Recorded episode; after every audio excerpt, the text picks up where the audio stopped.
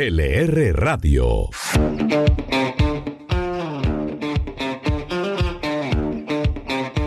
Hola a todos, ¿cómo están? Mi nombre es Heidi Monterrosa y les doy la bienvenida a un nuevo capítulo de LR Radio, la radio económica. Hoy tenemos varias noticias empresariales que movieron el primer semestre que terminó esta semana, además del dato de desempleo de mayo que reveló el DANE. Para comenzar, Carlos Rodríguez, cuéntanos, ¿quién será el nuevo dueño de Cerrejón? Cerrejón ondeará la bandera suiza en tierras colombianas luego de que Glencore anunciara que comprará 66% de la compañía en una movida que costará 588 millones de dólares y con la que se quedará con 100% de la empresa. La Suiza espera recuperar la inversión en un lapso de dos años. Esta movida es importante porque históricamente Cerrejón representa 30% de las exportaciones de carbón de Colombia y se espera que este año deje 300 mil millones de pesos en regalías. A nivel mundial, Glencore se queda con 60% de la producción de carbón de un país que es el sexto exportador de este producto, lo que le da un nuevo aire a pesar de la caída del mercado debido a la transición hacia energías más limpias. Pero no solo en el sector del carbón hay movidas empresariales. El Grupo Energía Bogotá anunció el que será uno de los negocios más grandes del año con la nueva compañía que creará junto a Enel Américas. Tatiana Arango, ¿cómo se va a llamar la nueva firma? En el Colombia es la nueva empresa que nace de los negocios que tienen el Grupo Energía Bogotá y en el Américas. La nueva empresa fusionará a Emgesa Codensa en el Green Power Colombia y ESA Chile, que agrupa los activos de en Panamá, Guatemala y Costa Rica.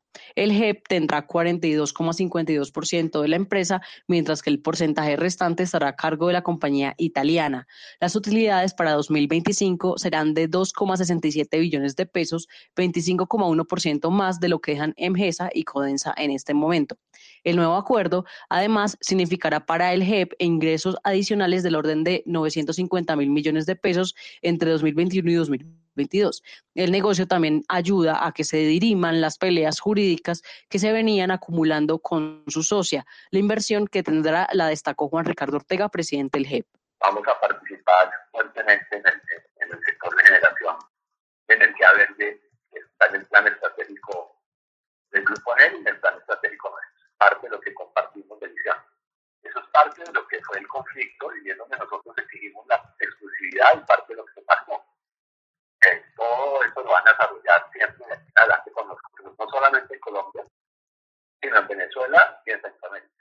Y el grupo Orbis, conocido por su marca Pintuco, esa que escuchamos en los partidos de fútbol, también trajo noticias esta semana. Joaquín López. Un referente de esas empresas colombianas, y es que la multinacional Axo Nobel anunció que comprará las marcas del grupo Orbis como parte de su estrategia de expansión en Sudamérica y Centroamérica. Esta transacción incluye el negocio de pinturas y revestimientos Pintuco, Undercol y Polkim, que son las de resinas, y Mundial, que son de distribución y servicios. Por el momento no se conoce el posible valor de la transacción, pero la holandesa es una de las firmas más importantes en el mercado de pinturas, recubrimientos y químicos. Y algo muy importante también es que está en el grupo de las 500 compañías con mayor facturación a nivel global. Esta adquisición podría llevar a los productos colombianos a más de 150 países e integrar un portafolio de 66 marcas. Y una vez se surtan los trámites respectivos para aprobar este negocio, este se podría terminar en 2022 ya con papeles totalmente firmados. A pesar de los récords que hemos visto en muertes por COVID, del alto número de casos de contagio en las últimas semanas y del paro nacional, se registran todos estos negocios en el país.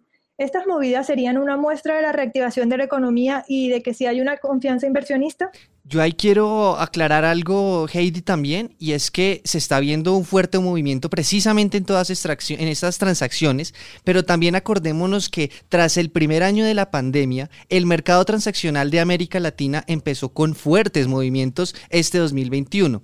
De hecho, en el primer trimestre de este año hubo un total de 517 fusiones y adquisiciones por un valor de más de 39 mil millones de dólares. Y por ahí Colombia claramente está. De hecho, está de cuarto en la región con 40 operaciones y con 852 millones. Cierro con algo ahí y es que se cree y se proyecta desde ya que a junio cerraría con un, entre movidas de estas empresas de fusiones y adquisiciones, más de 1.500 millones de dólares. Joaquín, yo le actualizo un poco las cifras que nos está comentando con el informe que TTR tradicionalmente eh, nos envía y saca mensualmente y que le lleva el pulso a las fusiones y adquisiciones en la región. Colombia, un poco en línea con lo que nos comentaba, ya es el cuarto país de América Latina con más transacciones en la región. Según el estudio, hasta el quinto mes del año se habían hecho 72 transacciones, un crecimiento de 22% y un capital movilizado por 2.778 millones de dólares, que representa un alza de 11%. Súmele las movidas de junio con la nueva empresa del GEP y Enel, la compra de Glencore o la venta del grupo Orbis de sus principales marcas. Todo esto en un país que acaba de perder el grado de inversión, que está en plena crisis social y que está discutiendo una reforma tributaria. Es un escenario que muestra no solo la, la, resiliencia de la economía, sino también lo atractivo que seguimos siendo para los inversionistas extranjeros. Y, yo le cuento algo ahí, Carlos, y es que la gente, o sea, además de las empresas, la gente también tiene una mejor perspectiva. En la, en la encuesta de Inbamer ayer, eh, algo que me parecía muy, muy sobresaliente es que a pesar de todo lo que está pasando, el paro nacional y el COVID, la gente no tiene, digamos que una, una mala percepción sobre la inseguridad en este momento que estamos pues tan mal. Y, por ejemplo, la inseguridad solo pasó de 11% a 12%. Y la preocupación por el COVID bajó de 4% a 3%. Entonces la gente está teniendo de pronto también como, pues como que sigue confiando en el país. Esperemos que con la acelerada que se está pegando eh, el plan de vacunación, con la donación de las dosis de Estados Unidos, las vacunas de los privados y que ya estamos aplicando prácticamente casi que 2 millones eh, de dosis cada mes, empecemos a hablar de un segundo semestre de reactivación y dejando el freno que significa el COVID para la economía. Sí, precisamente con todas estas cifras que nos recuerdan a nosotros y a los oyentes, eh, esperamos que sean unas noticias positivas que encaminen hacia un crecimiento eh, económico por encima del 6%, como lo está pronosticando entidades como FEDesarrollo, ANIF, la OCDE, el Banco de la República, y que con estas nuevas negociaciones, con esta percepción que tienen los, eh, los ciudadanos y también con el plan de vacunación, que sigamos avanzando en esa recuperación y reactivación. Economía y finanzas en tiempo real.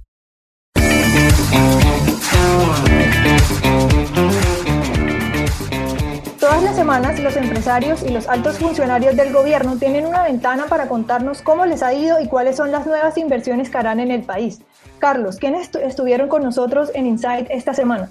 Esta semana tuvimos a José Joaquín Mora, presidente y fundador de Farmalatam Holding, quien nos contó cómo les ha ido en épocas de pandemia, las inversiones que se vienen y la participación que tendrán en el plan de vacunación. No pensamos en eso, pero hay gente que necesita un apoyo, que no puede desplazarse, que no puede ir a un lugar a, vacunarse, que es muy complicado. Nosotros ofrecemos, no solo en, los otros países, en Colombia también, nosotros ofrecemos la, la posibilidad de vacunar en el domicilio, pues es parte de nuestro DNA y lo que hacemos, salud en casa. Entonces, eh, lo, hace, lo haremos y, queremos hacerlo y queremos apoyar porque creo, yo sí soy de los que creo que la vacuna es algo que es muy importante para nuestra reactivación económica. Y entre más gente esté vacunada y pueda trabajar y no haya riesgos, pues mejor para, para el país y mejor para la empresa y mejor para los empleados. Y también tuvimos a Germán Corredor, director de Ser Colombia, quien nos habló sobre las nuevas apuestas en energías renovables que habrá en el país. Y el hidrógeno verde tiene la particularidad de que, eh, digamos, es un, es un proceso y, el proceso de producción este es absolutamente limpio, es decir, no hay emisiones de gases, porque se hace eh, el procedimiento para, para producir el hidrógeno, la, eh, se hace utilizando energías renovables limpias. Y esa es la característica del hidrógeno verde. Eh, y Colombia, por supuesto, tiene todo el potencial porque tenemos posibilidades de, generar con energías renovables en, muchos, en muchas partes, energía eólica, energía eh, solar, de suerte que el, el, que haya una industria de hidrógeno implicaría que podemos desarrollar aún más las energías renovables. Y el hidrógeno es una es, va a ser un combustible que se va a usar seguramente como, como, sustituto en gran medida de, de, los combustibles fósiles para el transporte. Los creadores de unicornios están en LR Radio.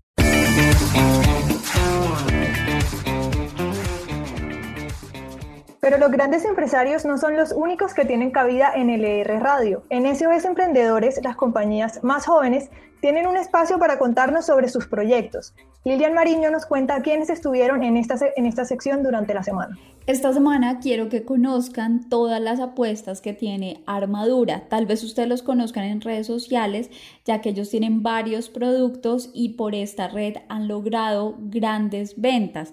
Entre los más apetecidos están eh, los sacos, tanto para hombres como para mujeres, pero también tienen camisas, hoodies, eh, chaquetas y están analizando tal vez otras colecciones. Además, digamos, del catálogo online que se puede encontrar, han habilitado la posibilidad para que cada comprador reciba hasta cinco productos puerta a puerta para que puedan probarlos y tomar la decisión. Además de todo esto, Pedro Miquelsen, su fundador, tiene una iniciativa muy chévere que se llama Fútbol Pacífico, donde por medio del principio de responsabilidad social empresarial les brinda apoyo a jóvenes del Pacífico colombiano. Además de las ganancias que da Armadura directamente a la fundación, los clientes de la marca y otras personas pueden empezar a padrinar a un niño por medio de un aporte de 31 mil pesos mensuales. Esto lo pueden hacer directamente en la página futbolpacifico.com.co. Los que creen que su futuro es el éxito, escuchan LR Radio. Y el primer semestre también cerró con el dato más reciente del desempleo, que si bien mejoró, aún muestra las consecuencias de la pandemia. Ana María Sánchez, ¿cuánta gente está buscando trabajo? Carlos, sí, según lo que el DANE informó, en mayo hubo 3,79 millones de personas desocupadas, con lo que la tasa de desempleo fue de 15,6%. Este resultado significó una reducción de 5,8 puntos porcentuales frente a la que se registró en mayo del año pasado, cuando la tasa pues sí fue mucho más alta y se ubicó en 21,4%. En ese sentido, le cuento que según los cálculos, un total de 902 mil personas salieron de la situación de desempleo frente a 2020. Sin embargo, si comparamos los resultados con los de 2019, las cifras que reportó el DANE evidenciaron un aumento en la tasa, pues esta pasó de ser de 10,5 a 15,6%. En total, hay 1,18 millones de personas más en situación de desempleo frente a las que habían en mayo de 2019. Bueno, y si nos vamos en un recorrido de desempleo por las ciudades, le cuento que en mayo Bogotá tuvo una tasa de desempleo de 17,2%, en Medellín de 15,8%, en Cali de 24,3%, en Barranquilla de 9,6% y en Bucaramanga de 12,6%. El director del DANE, Juan Daniel Oviedo, explicó cómo le fue a cada uno de los sectores. Esta tasa de desempleo del 15,6% es el resultado de una recuperación de 3.2 millones de puestos de trabajo entre mayo del 2020 y mayo del 2021, aunque todavía nos hace falta recuperar 1.7 millones de puestos de trabajo comparados con mayo de 2019. Esto significa que la población ocupada de 20.5 millones de personas que reportamos en mayo de 2021 dentro del total nacional es el resultado, en primer lugar, de una reactivación de tres actividades económicas que estuvieron altamente afectadas en el mayo de 2020, que fueron las actividades de comercio y reparación de vehículos, de construcción y las actividades manufactureras. No más estas tres actividades están viendo 1.5 millones de puestos de trabajo de más entre mayo del 2020 y mayo del 2021, explicando aproximadamente el 50% del incremento de la población ocupada entre 2020 y 2021. Buenas noticias por el lado del desempleo y muchas más por el lado del sector privado. Además de los negocios de los que ya hablábamos, esta semana los empresarios recibieron oficialmente las dosis con las que vacunarán gratuitamente a sus empleados. Joaquín López. Para quienes nos escuchan en pleno cierre de semana, hasta ahora 1,5 millones de vacunas de Sinovac ya están en manos del sector privado para iniciar la vacunación, de forma gratuita claramente. Son más de 5.000 empresas interesadas en aplicar las dosis, aunque inicialmente se arrancarán con más de 1.000 compañías. Es más, yo tengo que decirlo y en la República incluso nos van a vacunar, ¿no? En todo caso, además, a mitad de semana se recibió la buena noticia de que ya están habilitadas para vacunar a los familiares de los empleados también, por lo que se prevé que haya nuevas adquisiciones de dosis en las próximas semanas. Así será en el corto plazo, pues más a mediano plazo se abre una posibilidad de una vacuna made in Colombia luego de que Seguro Sura anunciara la creación de Baxtera, una nueva empresa que se dedicará al desarrollo de vacunas. Tendrá una inversión proyectada de 54 millones de dólares, se construirá una planta de 35 mil metros cuadrados que podrá tener lista un biológico contra el COVID-19 en 2023. Así lo explicó Jorge Emilio Osorio, CEO de Baxter. Con Baxter pensamos apuntarle a eliminar de una vez por completo esa dependencia de biológicos. Y vamos a desarrollar vacunas propias nuestras, un equipo 100% colombiano, con todo el apoyo que vamos a tener de, Sura, y vamos a trabajar una vacuna que ya está muy adelantada para el coronavirus, una vacuna universal de coronavirus. Esa vacuna ya ha logrado pasar la fase preclínica, ya vamos a empezar a desarrollar la fase clínica de esta vacuna y para eso también vamos a tener una planta de producción de vacunas, para que las vacunas que vamos a producir allí eh, sean usadas en cualquier parte del mundo, las podamos usar en, tanto en Colombia como en otros países latinoamericanos.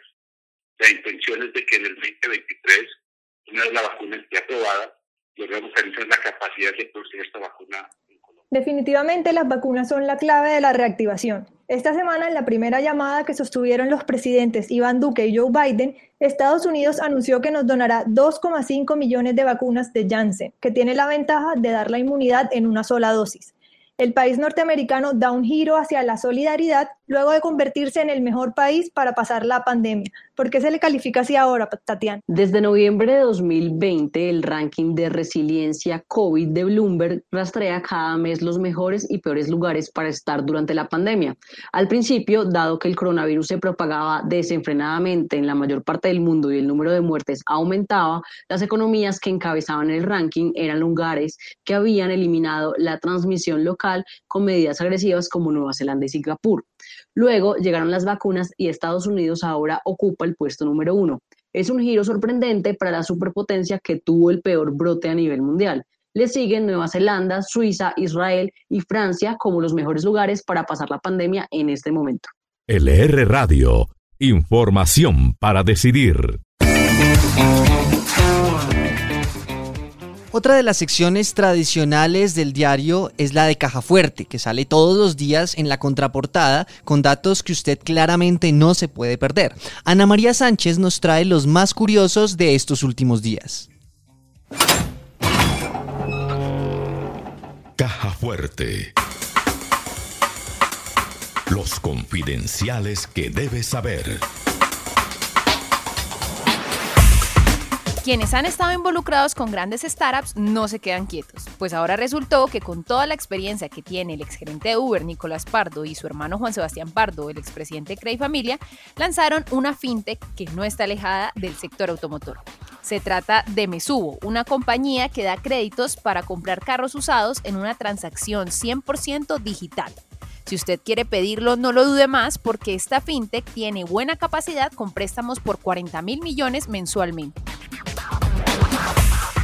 Se viene una subasta millonaria. Se trata de la colección de uno de los mejores futbolistas de la historia, la leyenda del Real Madrid, Alfredo Di Stéfano. La puja se realizará en septiembre con el apoyo de la casa de la subasta Julian Auction de Londres, en la que se espera subastar más de 600 objetos del exfutbolista, en los que hay trofeos, medallas, balones de oro, camisetas y objetos personales que se calculan en más de un millón de dólares. Otra movida millonaria parece cerca con la empresa de chocolates Hershey's, la cual hizo un viaje en el avión de la compañía a la ciudad natal de Warren Buffett. Y aunque puede ser una coincidencia, lo cierto es que quien se dio cuenta de esto es Don Wilson, quien ya ha predicho otras grandes negociaciones del magnate por aviones de empresas que han aterrizado en esa región, Omaha, Nebraska. Según Wilson, este movimiento no parece ser solo un paseo, sino una señal de que Buffett podría discutir una posible compra de la empresa. ¿No le pasa que parqueó el carro en un estacionamiento muy grande y cuando va a buscarlo no lo encuentra? Pues bueno, este es un problema recurrente para mucha gente y por eso ahora Google Maps lanzará su nueva función, tarjeta de estacionamiento la cual, además de marcar la ubicación exacta que permite después desplegarla para recuperarlo, deja ingresar datos como el tiempo de parquímetro. Así ya no va a tener problemas al buscar su carro. Y cerramos con una noticia que enreda al muy sonado Elon Musk, pues una encuesta realizada por investing.com que se hizo entre 1.103 inversionistas encontró que 63% considera que Musk, CEO de Tesla, es la persona con mayor influencia en el mercado financiero. Por eso y porque muchos CEOs de empresas ya han alegado que un tweet de Musk desbalancea todo, el 52% de los encuestados expresaron su apoyo a políticas que busquen reducir el poder de influencers como Musk en lo que se refiere a la manipulación del mercado. Y cerramos el primer semestre con el dólar por encima de 3.700 pesos. ¿Cuáles son los próximos pronósticos para la semana que viene, Tatiana? Para la próxima semana, los analistas proyectan que el dólar se ubique en un precio promedio de 3.722 pesos, mientras que el euro estará a 4.430 pesos. Se prevé que el barril de petróleo WTI está en un precio promedio de 75 dólares y el índice Colcap de la Bolsa de Valores de Colombia estará en 1.310 unidades. Hablamos el lenguaje de los triunfadores. LR Radio.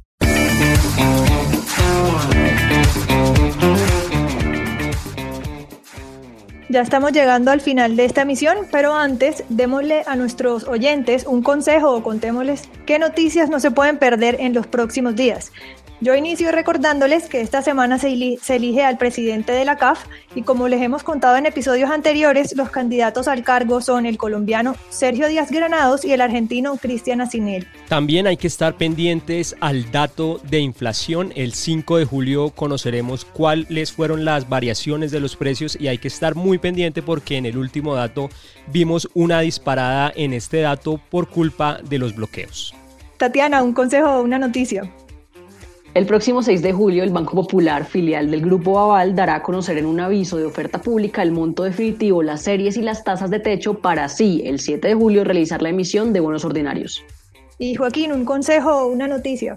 Heidi, yo lo mezclo entre consejo y noticia. Noticia porque la próxima semana Amazon Prime Video va a hacer una expansión de contenido en América Latina el jueves. Y la verdad, esto me lleva a la parte del consejo y es cuidado con esos gastos que tenemos en cuestión de streaming que poco a poco vamos metiendo más en el bolsillo y no nos damos cuenta. Esta semana hicimos el cálculo de hecho de cuánto cuesta tener la suscripción de las principales eh, plataformas de streaming, Netflix, Star, Disney, Prime Video y HBO Max. Y ojo que la cifra ahí para ser un cliente de estos premium le cuesta al año más de 1.200.000 pesos. Y ahora sí, para despedirnos, Carlos, ¿cómo pueden tener acceso nuestros oyentes a este podcast? El mejor consejo, suscribirse a nuestro podcast LR Radio que publicamos todos los sábados cada semana. Puede entrar a la plataforma de streaming de su preferencia, buscar el nombre del podcast LR Radio o a través del diario La República y darle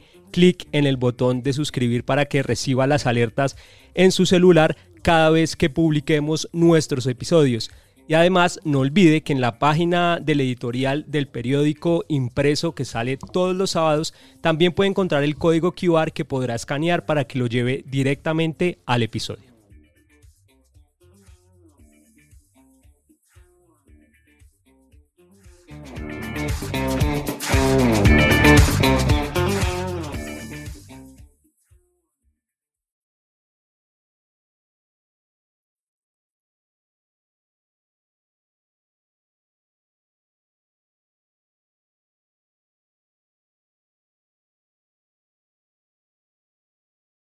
Listo, muchísimas gracias por esos consejos. Gracias a todos los que nos han sintonizado y nos escuchamos en una próxima oportunidad.